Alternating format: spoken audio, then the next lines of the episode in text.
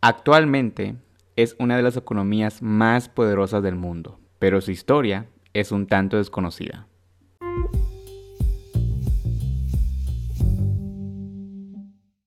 Hola muchachos, ¿qué tal? ¿Cómo están? Espero que estén muy bien. Pues bienvenidos a otro episodio más, bienvenidos a otro viernes más de podcast. Es para mí un gustazo enorme estar acá nuevamente con ustedes, compartiendo otra semana más, compartiendo otro viernes más, compartiendo otro año más.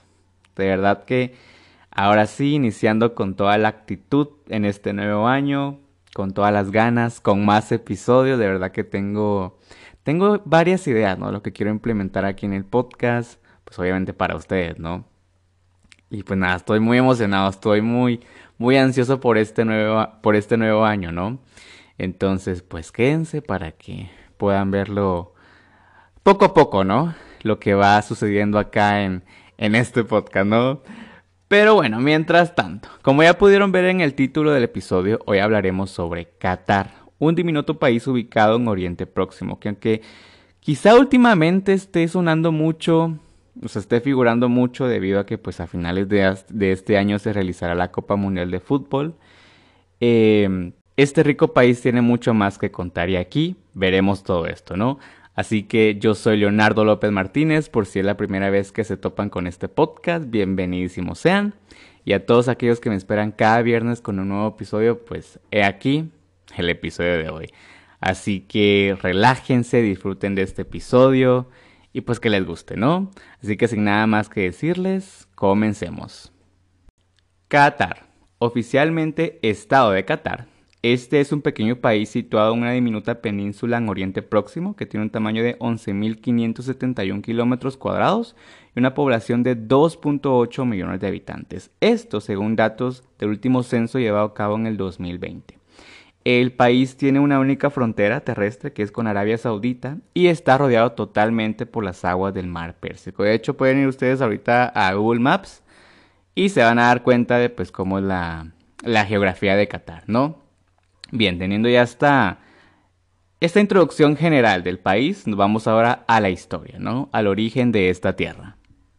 Según datos, el territorio catarí ha estado habitado desde hace más de 2 millones de años, concretamente durante el periodo paleolítico, además de ser habitada por las tribus cananeas. Entre los años 2335 y 2279 a.C., Qatar quedó bajo el mandato del rey Sargón I, quien fundó el imperio acadio.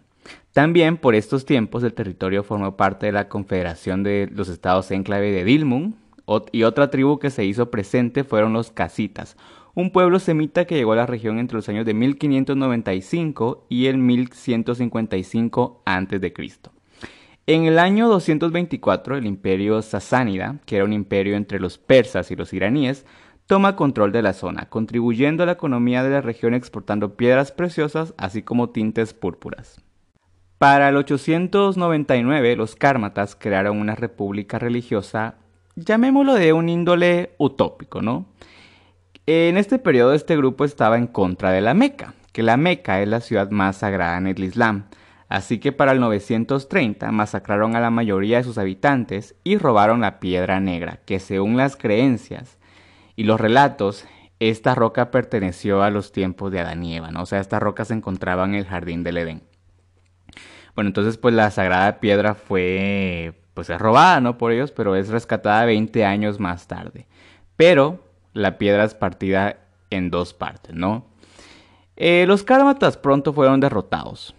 Siglos más tarde, en el siglo VII después de Cristo, el Islam fue introducido a la península, y un siglo después, el Imperio Otomano invade la zona por medio de la, dinastía Al-Jalifa, una poderosa familia proveniente de Kuwait.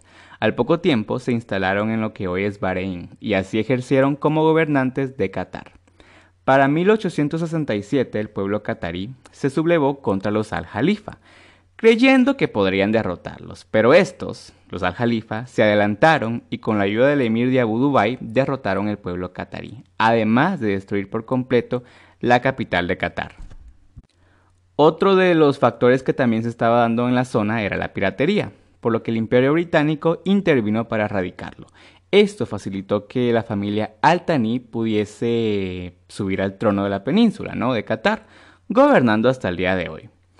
En 1871, Qatar es avasallado por el Imperio Otomano, hasta que en 1893 los cataríes se levantaron buscando la independencia del imperio y pues lograron en, gran parte expulsar a los otomanos, aunque la libertad que tanto ellos deseaban eh, no sería conseguida sino hasta 1913. Y dos años más tarde el imperio otomano se desintegra. Y un año después, el emir Abdullah bin Hassin al-Thani de Qatar firmó en 1916 un tratado con el Reino Unido que convirtió a, Qatar en un protectorado de, este país, ¿no? del Reino Unido. Para la década de los años 30, las empresas británicas empezaron a explotar los yacimientos de petróleo, los cuales pues habían sido descubiertos años antes, ¿no? Y así pronto empezó la modernización del, del pequeño país árabe, ¿no? En 1968, el territorio formó parte de la Federación de los Emiratos Árabes Unidos, pero una vez que logró su independencia del Reino Unido, el 3 de septiembre de 1971, Qatar abandonó dicha federación y firmó un tratado de amistad con los británicos. De esta forma también ingresó a la Liga Árabe y a la ONU en 1971. En 1972, el jeque Ahmed Al-Thani sufre un golpe de estado por su primo Jalifa Al-Thani. Jalifa se mantuvo en el poder hasta 1995, cuando le llega el karma. Y es que su propio hijo le da, pues también un, golpe de estado, ¿no? En esta ocasión, Ahmad empezó la modernización más rápida del país, ¿no? La industrialización más rápida de Qatar.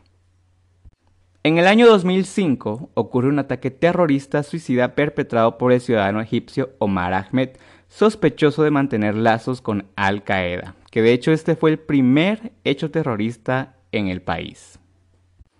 En junio del 2017, los países del Golfo, dígase Egipto, Yemen, Bahrein, Emiratos Árabes Unidos, Libia y las Maldivas, crearon un bloque hacia Qatar, cerrando las fronteras con este país y rompiendo relaciones diplomáticas. ¿El motivo? Bueno, pues fue de que estos países acusaron de terrorismo a Qatar. De hecho, Arabia Saudita y sus aliados consideraron de que este pequeño emirato apoyaba a los islamistas y que tenía vínculos con Irán, provocando pues obviamente problemas en la región, ¿no? Obviamente por el lado de Qatar pues este salió a la defensiva, ¿no? Alegando de que tales acusaciones eran falsas. Y bueno, tras una serie de discusiones de quienes decían la verdad, quienes no, que era cierto que no, finalmente el boicot hacia Qatar llegó a su fin en enero del año pasado, o sea, casi cuatro años de tener este bloqueo, ¿no? Donde pues obviamente su economía fue, fue fuertemente afectada, ¿no? Pero bueno, pues se llegó a una serie de acuerdos y pues ya todos felices, ¿no? Todos contentos. Y bien, ¿qué tal es Qatar en la actualidad? Bueno, actualmente Qatar se presenta como una de las mejores economías del mundo, debido a que cada día va en crecimiento, ¿no? De hecho, basta con ver a, su capital, la ciudad de Doha, y se van a dar cuenta pues de, de la clase de país que es, ¿no? O sea, con solo ver la urbanización, pues ya ya uno se da la idea, ¿no? Y de hecho también un ejemplo de esto es de que a finales de este año se realizará a cabo, como bien saben, la Copa Mundial de Fútbol, ¿no? Entonces, pues esto es como una como una oportunidad también para Qatar para mostrarse ante el mundo, ¿no? Para pues decir, bueno, pues aquí estamos, ¿no? A pesar de que de que seamos un país desconocido, pues pues vean, ¿no? Lo que lo que podemos hacer. Pero bueno, pues hasta acá el episodio de hoy. Coméntenme, cuéntenme qué tal les ha parecido. Si ya conocían la historia sobre Qatar, yo como les digo siento que tal vez es un poco desconocida, pero no sé, así lo siento yo, pero déjenme saber ustedes. Ahí en mis redes sociales, recuerden que en Instagram soy como arroba hablemosgeh podcast, en Facebook como hablemos de la geografía de la historia y también en Twitter como arroba hablemosgeh. También en mis redes personales, en Instagram soy como arroba leonardo chinda. Ese Chinda se escribe con CH. Y también en Twitter, Leonardo Chinda. Entonces, si tienen alguna duda, alguna pregunta, alguna opinión, alguna sugerencia, pues me la dejan saber por ahí. Yo con muchísimo gusto les estoy respondiendo, ¿no? Y bueno, pues yo estoy muy contento, muy feliz de volver, de seguir trayéndole los episodios. Y de verdad, gracias por quedarse. Y gracias por iniciar otro año más conmigo, ¿no? De verdad que lo aprecio bastante. Y, pues como les digo, o sea, tengo varias ideas de lo que quiero hacer para este podcast y pues obviamente con todo, con todo el cariño para ustedes, ¿no? Con todo el aprecio para ustedes. Entonces, este, pues como les digo, quédense, quédense y pues que se vienen, se vienen bonitas cosas, ¿no? Bueno, espero que así sea. así que pues nada, muchas gracias por, por haberme escuchado, muchas gracias por tomarse el tiempo de escucharme. Y pues ya saben, nos, nos vemos el siguiente viernes con un nuevo episodio. Hasta la próxima.